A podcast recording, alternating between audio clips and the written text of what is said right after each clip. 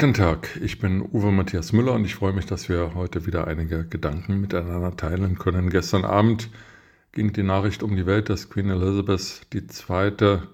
im Alter von 96 Jahren gestorben ist. Einige Stunden vorher gab es bereits die vorbereitende Meldung, dass die Ärzte um die Königin sehr besorgt seien und ähm, die Queen unter ärztlicher Aufsicht stände. Sie starb in ihrem Lieblingsschloss Balmoral in Schottland. Ihr Sohn Charles war bei ihr, ihre Enkel kamen leider zu spät. Ich will nicht eine allgemeine Würdigung der Queen vornehmen und einen Nachruf versuchen, das steht mir nicht zu. Ich kannte sie nicht persönlich, aber es gab doch einige, genauer gesagt zwei Dinge, die mich ähm, stark beeindruckt haben und ja, die nun eben weg sind. Zum einen erinnere ich mich als Kind an ihren ersten Staatsbesuch nach dem Zweiten Weltkrieg 1965. Sie fuhr im offenen Mercedes 600 über den Kurfürstendamm und wurde von Tausenden, Zehntausenden Berlinern begeistert, bejubelt. Das ist etwas, was in der heutigen Zeit mit all ihren Sicherheitsmaßnahmen und Abschirmungsaktivitäten der Security kaum noch denkbar ist, dass jemand im offenen Wagen stehend durch eine relativ unkontrollierte Menge fährt.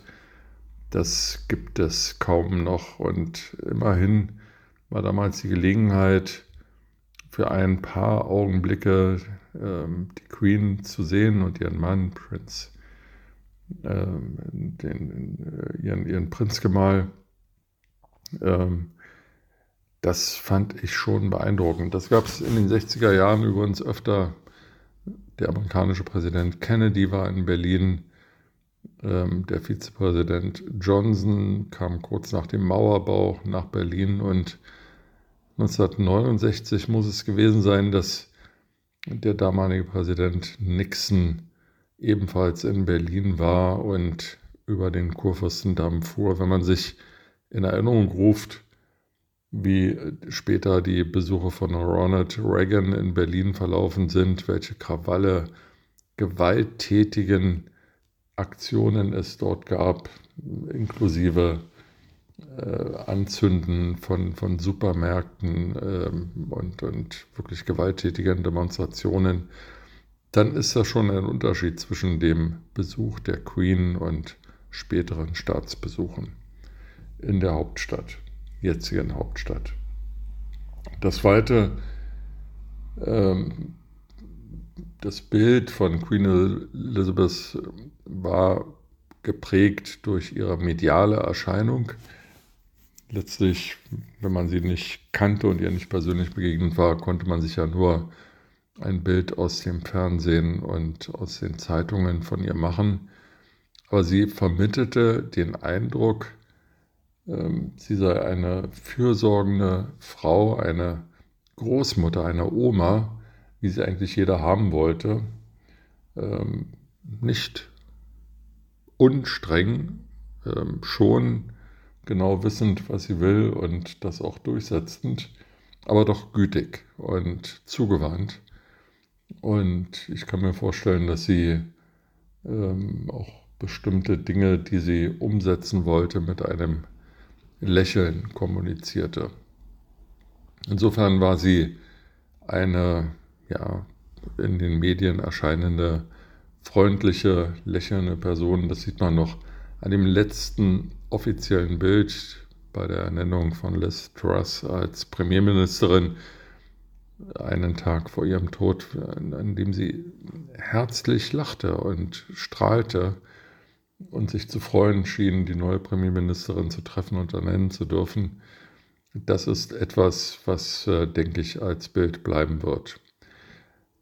Liz Truss ist die letzte Premierministerin, die sie ernannte. Winston Churchill war der erste Premierminister, mit dem sie arbeitete.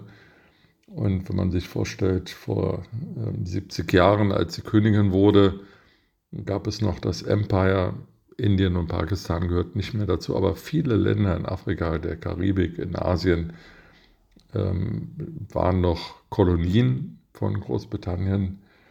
Ähm, und erst im Laufe der 50er und 60er Jahre wurden sie ähm, unabhängig und bilden heute weitestgehend das Commonwealth.